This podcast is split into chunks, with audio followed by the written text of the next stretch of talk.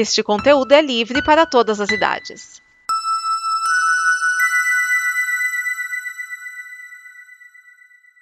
Obrigado por dar play neste programa. Em nome das pessoas que o fizeram, peço que você expresse sua opinião nos comentários e considere nos apoiar na campanha de apoio, seja no Apoia-se ou no PicPay. As informações e os comentários estão em nosso site comboconteúdo.com. Agora, fique com o programa.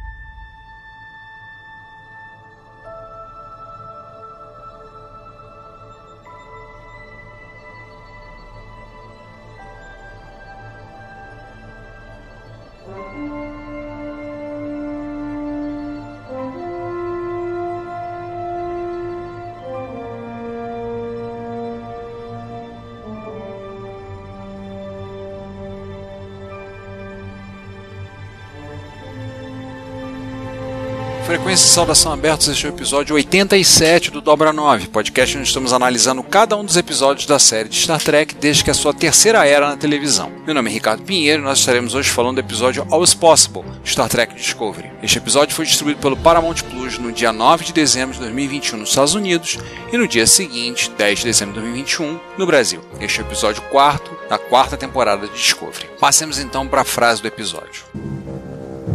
She's dead, Jim. Sabe, eu nunca consegui entender como minha mãe se tornou uma diplomata. Ela era tão durona em casa, sem concessões. Ela tinha tudo planejado. Ela tinha minha vida inteira planejada. Então, quando disse a ela que queria me juntar à frota estelar em vez do corpo diplomático, ela. Então, eu sempre pensei que estivesse fazendo isso por mim. Mas então, quando eu ganhei a patente, de repente eu percebi, tipo, minha mãe está 900 anos no passado. Ela nunca vai me ver usando, sabe? Isso foi uma lição de humildade. Mas acho que poderia ser útil para uma professora. Tire, explicando a Michael sua escolha de ir para a academia. Passemos à resenha do episódio. O episódio começa com o SS Discovery ainda em órbita de Nivar, quando ouvimos o diário da capitão Michael Byrne a respeito das condições a bordo. Ela fala da tensão de todos na nave e cita em especial o trabalho incessante do comandante Stamets, junto com os cientistas vulcanos que tentam descobrir o que é a anomalia de matéria escura, AME ou DMA em inglês. No momento, a anomalia não ameaça nenhum outro sistema. Devido à tensão, a capitão ordena a todos que tenham um tempo para relaxar e descansar nos seus turnos. Todo mundo obedece, menos os Stamets. Ela ainda menciona Booker, que ainda está lidando com o luto da perda de sua família e de todo o seu planeta. E ela recomenda que ele faça terapia com o Dr. Culber. Sim, melhorou com elo mental feito com Tirina, mas não resolveu. Enquanto isso, ela aguarda ansiosamente a conclusão das negociações para a reentrada de Inivar na Federação. Mas a presidente Rilla, que ordena que tanto Michael quanto o capitão Saru participem do encerramento das negociações. Saru diz que a mensagem que recebeu da presidente é: permaneçam em silêncio e pareçam oficiais. O Almirante Vance não poderá comparecer por estar doente. Alguma coisa sobre um verme estomacal malindiano. Quanto a Tilly, sua crise de confiança continua. Numa sessão de terapia com o Dr. Culber, ela fala que comeu rutabagas gigelianas e detestou, caçou uma freira guerreira nivariana, que nós vimos no episódio passado, mas Culber sugere a ela um novo desafio. Ele recebeu um contato do Dr. Kovic, pedindo a sugestão de um oficial que liderasse um exercício de construção de equipe com cadetes da nova academia da Frota Estelar. Culber pede a Tilly assuma essa posição e leve a Dira consigo para ajudar com as suas falta de capacidade de socialização. Falamos em Adira e eles estão lá nos seus aposentos com Grey, intrigados porque eles foram escolhidos para essa missão, mas Grey os anima. Um dos hospedeiros anteriores do simbionte tal, Jová, lecionou na antiga academia da frota, mas Grey insiste que essa é uma oportunidade de aprendizado. Ordens são ordens. Grey diz que vai ficar bem, vai ficar fazendo os exercícios de Zental, depois vai tentar se turmar com a tripulação. Adira diz que usa o scanner até no prato de soma que toma, então é preciso trabalhar essa desconfiança. Na academia, Kovic informa a Tilly sobre os problemas de conseguir que os cadetes trabalhem em conjunto depois de terem crescido desligados na era pós-queima. Eles não confiam nos outros. Ele ainda diz que esse simples exercício de construção de equipe é sobre o próprio futuro da frota estelar, certo? Não se sinta pressionada, Tilly. Só que não. O exercício é composto por Tilly, Adira, um tenente como piloto da nave auxiliar e três cadetes. Val Sasha, uma humana vinda das colônias de Titã e que afirma que nunca tinha visto um extraterrestre até então. Haral, um oriano e um telarita, Tars Gorev. A missão consiste em fazer o levantamento da lua Sgerion, classe M, no sistema Teta Helios, usando uma nave auxiliar. Depois de um tempo, a nave será recolhida pela USS Armstrong. No voo até a lua, Tilly tenta fazer com que a tripulação se enturme, o que é bem difícil. Todo mundo está desconfiado um do outro, não conhece, e depois a gente vê que o Telaria tem uma hostilidade pessoal com o Oriano. As coisas pioram quando uma rajada de raios gama atinge a nave e ela cai, matando o tenente que é o piloto. A lua no qual eles caem é uma lua classe L. A atmosfera é respirável, mas o clima é bem inóspito, que é Coquitos. Haral, o Oriano, se pergunta se aquilo não é uma simulação e Tiri diz: Não, infelizmente não é. Todos começam a tentar entender o ambiente no qual estão, tentando reativar os controles de voo. Lembrar que Val Sasha pilota desde 12 anos de idade. Os sensores, e a Dira vai lá tentar, a gente vê que Haral e Tasgorev realmente não se bicam. Tem uma animosidade entre eles e logo concluem: Não tem como nós pedimos ajuda aqui. Aí nós ficamos sabendo mais um pouco deles, em especial Gorev tem essa animosidade com Haral porque ele e sua família sofreram nas mãos da corrente Esmeralda. Haral afirma que por ser oriano ele tem que trabalhar o dobro para ser levado a sério. Enquanto isso, vemos representantes da Federação de Nivar conversando. Tirina manda um chá que é o piano para Saru, Michael brinca com ele, que tem uma fã, e as negociações estão quase no fim, quase tudo acertado, mas sempre o bendito do mais. A presidente Tirina informa o presidente Rillock que quer uma cláusula de saída de última hora devido a receios de que a anomalia possa trazer de volta os maus tempos, mesmo antes da queima, quando a Federação estava distante de seus vários mundos membros e isto corrompeu a confiança. Rillock alega que os tempos são outros, mas Tirina mantém-se firme na sua posição, ou seja, no final temos um impasse. Michael, que não sabe ficar calada, resolve falar para tentar poupar nos quentes. Aí, lógico, pode tudo a perder agora. Tirina lembra que Nivar sobreviveu sem a Federação por mais de 100 anos, e Michael lembra, presidente, há uma diferença entre sobreviver e prosperar. Bem, ambos os capitães aprendem que enquanto os presidentes querem negociar, são prejudicados por interesse dentro das suas respectivas coligações e nenhum deles tem a liberdade de se comprometer por si só sem o risco de perder suas posições. Política. Voltamos para Discovery. Booker tá lá fazendo a terapia dele com Cobra, diz que não tá dormindo bem, joga a culpa na gata, mágoa. Cobra fala do funeral em pé, que é uma tradição não muito comum dos latinos, em particular dos porto-riquenhos, mas sua família segue a risca. Ele conta e um membro da família falecia e ele era embalsamado na forma que lembrasse dele em vida. E ele conta do tio César, que era um jogador de pôquer, e eles quiseram embalsamá-lo em cima de uma mesa de jogo. O que veio depois foi uma sucessão de problemas, com a perda do polegar do falecido, posteriormente do dedo indicador. Isso rendeu risadas no funeral, quebrou o clima mórbido do momento. O próprio Cobra disse que ele estava devastado pela perda do tio, mas esses acontecimentos tornaram a perda menos insuportável. E aí ele propõe a Book uma abordagem não convencional, já que ele está abrindo falando do pessoal, né? E o Book pergunta: meus dedos serão preservados? Aí ele, talvez, responde Cobra rindo. Voltamos para Nivar, onde Saru vai conversar com a presidente, Tirina. Ele agradece o chá e eles conversam. Tirina quer que Nivar volte a integrar a federação, mas seu compromisso é em primeiro lugar com o seu povo. E a anomalia acabou abrindo várias feridas. Ela sai e vai meditar. Michael vai conversar com a presidente Rillock e ela insiste que ela deve haver uma forma. Rillock é inflexível, suas mãos estavam atadas. Michael e Saru se reencontram, fica sabendo do sentimento da presidente de Nivar, desconfiam que a doença de Vance era apenas um álibi, se perguntam por que eles? Por que nós estamos tendo que lidar com isso? Bem, vamos buscar juntos uma solução, como tudo indica era o plano inicial de Rillock. Lá na Lua, classe L, as coisas não estão lá muito boas. Controles de voo e navegação estão danificados, não foi possível abrir comunicações com a Armstrong, mas pelo menos o suporte de vida está lá com 70%. Aquele planeta tem 46 luas, ora, vai ser meio complicado achar uma nave auxiliar de 12 metros de comprimento em uma dessas luas. A Dira está com sensores ativos e detecta milhares de formas de vida no lado de fora da nave auxiliar e ela é sacudida por uma criatura. A Dira identifica a forma de vida como um priossomo tuscadiano, uma espécie feita de uma colônia de milhares de formas de vida zoodais interligadas. A maior parte delas são crustáceos bioluminescentes. E o pior, são atraídos por assinaturas eletromagnéticas. Para afastar eles, só desligando tudo: sensores, comunicações, tudo. E aí o ataque cessa. Tire diz então: a melhor maneira é nós irmos até uma elevação do lado de fora e usar os comunicadores pessoais para alcançar Armstrong. Claro que os cadetes reclamam, nos dizem que não vão conseguir, mas ela diz: todos nós conseguiremos se trabalharmos juntos. Na Discovery, Booker está lá replicando um ritual de cura Keijan que eu não vou me atrever a falar o nome, falha miseravelmente. Ele usa matéria programável para substituir parte dos itens, reclama com Cobra, e o doutor, agora terapeuta, reclama que não lembra que não será a mesma coisa, já que Keijan era um dos planetas mais lindos da galáxia e lamenta a perda. Ainda diz que o ritual talvez não gere o alívio necessário. A dor seguirá Book por um maldito longo tempo. Indo para Nivar, Saru novamente vai falar com Tirina, que pergunta se ele vem como amigo ou como representante da federação. Ele diz que vem como amigo. E ela medita na pergunta: será suficiente confiar no compromisso compartilhado com o outro, apesar das cicatrizes da história, e ela dá mais detalhe dos medos que a anomalia trouxe. Ela teve que apresentar um modo de responsabilizar a federação em que a cláusula de saída previa. Isso é devido absolutamente aos isolacionistas vulcanos. Saru então agradece pela sua confiança, diz que vai sair, mas manda um papo sobre meditação vulcana. Já enquanto ela pesava questões políticas, ele fazia perguntas sobre o lugar e o objetivo, e admite que o considera mais desafiador dada a incerteza. Então ela o instrui na técnica de meditação que é ensinada às crianças, que é uma técnica conhecida como mente compartilhada. Tudo isso, Michael vai falar com Rilla, que tenta mudar o contexto a bordo da Discovery, abre uma chamada holográfica para presidente. Michael sabe que ambas tomaram posições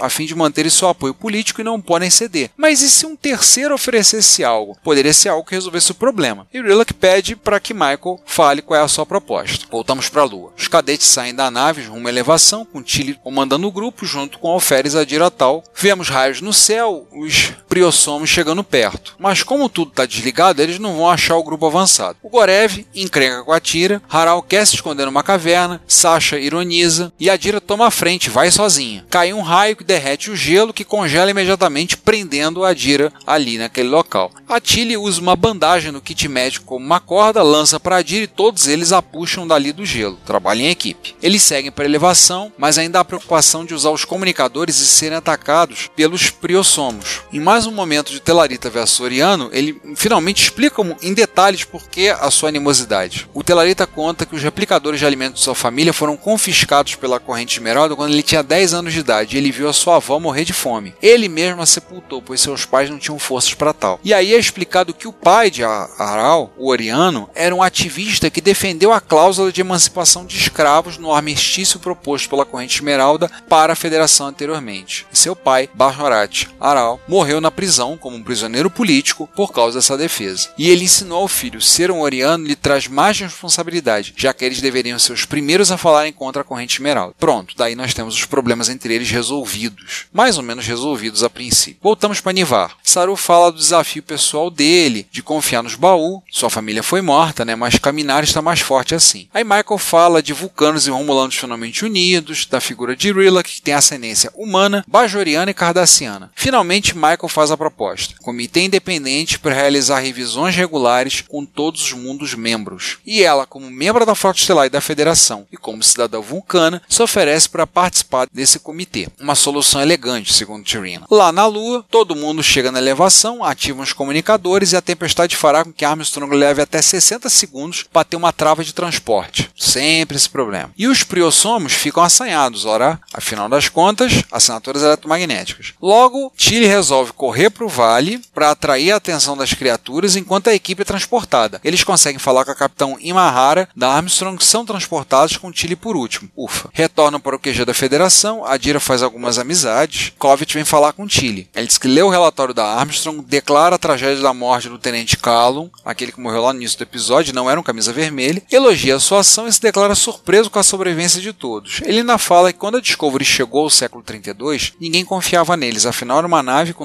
930 anos de idade, desconhecia a queima e várias dúvidas haviam sobre aquela tripulação. No final das contas, ele a convidou para lecionar na academia da Frota Estelar e vai embora. Tilly fica surpresa com o convite, conversa com a Dira. Tilly considera uma das pessoas mais inteligentes que ela conhece, pensa na proposta. Em Nivar, temos a cerimônia de filiação à federação, troca de agradecimentos. Michael pergunta a respeito de Divine. Tirina diz que ela irá para Pidjar, um mundo monástico no sistema Pela, onde ela se devotará à meditação reabilitante monitorada por Gabrielle Burnham. No futuro, ela falará com a família do primeiro oficial Patrick Fickett, morto por ela. Tirina convida Saru para um chá e ele aceita. Rilak diz que apesar dela não gostar de política, Michael tem aptidão para tal. Ainda há um papo sobre o Almirante Vance. Rilak admite que soube dessa cláusula de saída por uma fonte secreta. No caso, quem? A própria presidente de Nivar, Tirina. Michael diz que se ela soubesse antes, poderia ter ajudado. Mas Rilak não tinha certeza que ela era a pessoa certa para o trabalho, mas deu certo e as duas se despedem. Na Discovery, Booker trabalha Culber, diz que ainda tem muito a ser feito. Culber diz que quando a mandala está feita, é hora de desmanchá-la e começar de novo. Booker pergunta se Culber o faz ele próprio, se tem coisas que precisam ser apagadas. Ele diz que sim. Booker pergunta se ele gostaria de falar sobre o assunto e Culber responde: algum dia. E Tilly está lá no seu quarto, Michael vai até lá para conversar. Desde que ela foi promovida a capitão, elas não têm esse momento de amigas. Tilly fala que mal dormiu nas primeiras noites. Michael era uma amotinada famosa, primeira temporada, né? Vai que ela apunhalasse pelas costas. Michael falou que também mal dormiu, já que Tilly roncava muito, mas melhorou quando usou o computador para cancelar o ruído. Michael percebe que Tilly quer voltar para a academia para lecionar. Tilly diz que tudo que ela fez até ali também era para impressionar a mãe, uma diplomata que ficou irritada quando a filha não tomou parte do corpo diplomático da federação indo para Frota Estelar. Mas como a mãe dela ficou 900 anos no passado,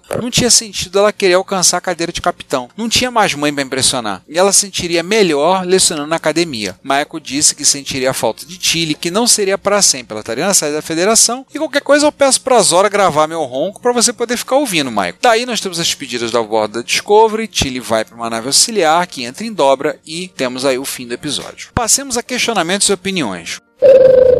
O episódio tem três tramas: trama política, com Michael e Saru no meio, a aventura de Tilly, Adir e os cadetes, e bem lá no finalzinho, Booker e Colbert na sessão de terapia. Pelo menos, Nivar, antigo vulcano, volta à federação e nós vimos isso que é muito bom, é um dos mundos fundadores, junto com Telar, Terra e Andoria. Dr. Colbert virou mesmo a Diana Troy da Discovery, né? Mas aliás, eu gostei muito dele falando tio, em espanhol mesmo. Ele fala do tio César. Lembrar que o ator é porto-riquenho. Michael e Saru agem em dupla, não competindo, mas cooperando um com o outro com o objetivo de ler nas entrelinhas o que foi dito por Willock e Tyrina. E vemos também que entendimento, diálogo e diplomacia ipsis literis vem antes da diplomacia cowboy lá do tempo do Kirk. Aliás, vocês notaram o clima surgindo entre Tyrina e Saru? A gente já viu uma coisa na terceira temporada, mas agora continua na quarta. É um flerte delicado, sutil, é legal de ver. Agora não é tão sutil para Michael, né, que pegou no ar e faz a, as caras, tira aquelas, faz aquelas tiradas. A cara dela é impagável, né? A trama dos cadetes é cheia de clichês. Um não gosta do outro porque o povo do segundo escravizou o primeiro. Aí tem uma revelação que faz o segundo ser respeitado pelos outros, inclusive o escravizado. Os transportes pessoais funcionam quando dá na telha, mas mesmo assim funciona. Tilly será uma ótima professora. A propósito, será que esse papo de cadete no século 32 não vai ser a semente da tão falada série da Academia da Frota Estelar? Lembrar que já houveram várias ideias de fazer séries da Academia. Nos anos 90, houve uma série em quadrinhos. Em 2018 foi falado, e agora em 2021, no Star Trek Day, novamente foi mencionada a ideia de fazer uma série centrada na Academia da Frota. Olha, é uma série que seria muito interessante para o público jovem. Tudo começando, de novo, cadetes aprendendo a trabalhar em equipe, né? com a Sylvia Tilly no elenco, Mary Wiseman, seria um barato. Agora, que tristeza saber que ela não vai estar no elenco regular, aparecendo só de vez em quando. Como eu gosto da Tilly sendo ela mesma, como ela é divertida. Mas agora, a nova Tilly na tripulação Discovery será Blue Delbário, a Dira. Só vamos ver se a Dira vai ter o timing cômico inigualável da Tilly. Duvido muito. A cena de Michael e Tilly conversando no quarto da segunda é muito emocionante. É bom vê-las papeando, trocando ideia, contando histórias. A gente viu esse relacionamento crescer juntos. Aliás, no primeiro episódio, Tilly de cabelo preso, agora o cabelo solto, ela falando que ia dar um botar um apelido na amotinada e ela simplesmente vira secamente assim: "Eu vou te chamar assim". Ela: "Não, você não vai chamar". "Não, não vou mesmo não". Primeira cena. Uma coisa que fica chata é que a terceira trama, a sessão de terapia do Booker com o Cub, dá a impressão de que o, luto de Booker andou para trás. Tá lá no final do ano passado, parecia que ele estava melhor, mas agora parece que ele voltou a piorar. Apesar das boas atuações de ambos os atores, parece que Book está andando em círculos imerso em sua dor. Passemos às curiosidades. Esse é o quarto episódio creditado a Alan McElroy, que se juntou a Discovery na temporada 2, e o primeiro de Eric J. Robbins, que chegou à série como assistente roteirista na temporada 3. O diretor é John Ottman, que é mais conhecido como editor e compositor de longas-metragens e aqui está dirigindo seu primeiro episódio de Star Trek. O Kovic agora tem seu nome claramente dito no episódio, ele é um doutor. Ele não é o doutor, referência a Dr. Who são claras. Ele é um doutor. Mas ainda não sabemos qual é o papel do David Cronenberg, além de ser a eminência parda. A nomenclatura planetária segue segue o padrão adotado no sistema solar, com a adoção de nomes da mitologia. Hélios é o deus grego do Sol. Cocytus, ou Coquitos, é um dos cinco rios que cercam Hades na mitologia grega. E Geryon é um gigante mitológico. Teta Hélio jamais foi mencionado antes em Star Trek. Podem falar o que quiserem, mas eu gosto de data estelar. E essa data estelar que aparece no início do episódio, 865.531.2, significa que estamos no dia 29 de agosto de 3188, às 23 horas e 58 minutos. Mas é claro, as fórmulas que estão na internet internet são conflitantes. Eu achei também 9 de janeiro de 3226, 2 de abril de 3261 e uma outra data no século 28. Essa primeira foi a mais aceita. Nos testes que eu fiz foi o que eu encontrei mais vezes. O priossomo tuscadiano de Coctus parece ter se inspirado no priossomo real, que pode ser encontrado no fundo dos oceanos e alcançar 20 metros de comprimento. Ele também lembra uma criatura que aparece no filme Star Trek de 2009, a criatura Henraud, que ataca James Kirk. Em ambos os casos são criadores do designer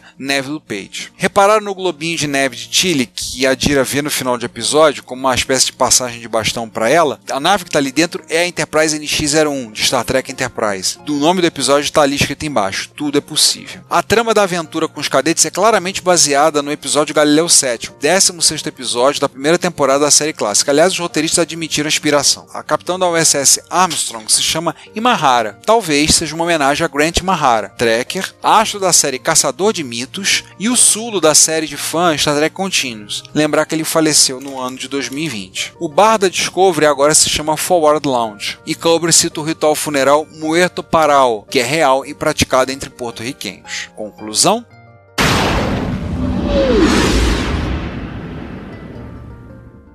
Mais um episódio muito bom, com um equilíbrio entre aventura e trama política, uma pitada bem maldada de terapia. Gostei. E com isso fechamos mais um episódio do Dobra 9. Com nossos reclames, visite a Combo em comboconteúdo.com para consumir conteúdo de alta qualidade como podcasts, snippets, vídeos e textos e outros materiais. Participe da campanha de financiamento da coletiva da Combo em apoia.se combo. Visite o Retrópolis em www.retropolis.net.br para visitar a nossa cidade dos clássicos, tratando sobre retrocomputação.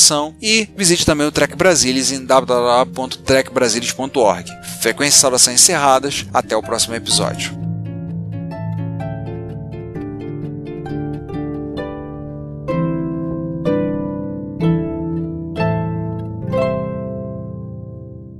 Esta é uma produção da Combo.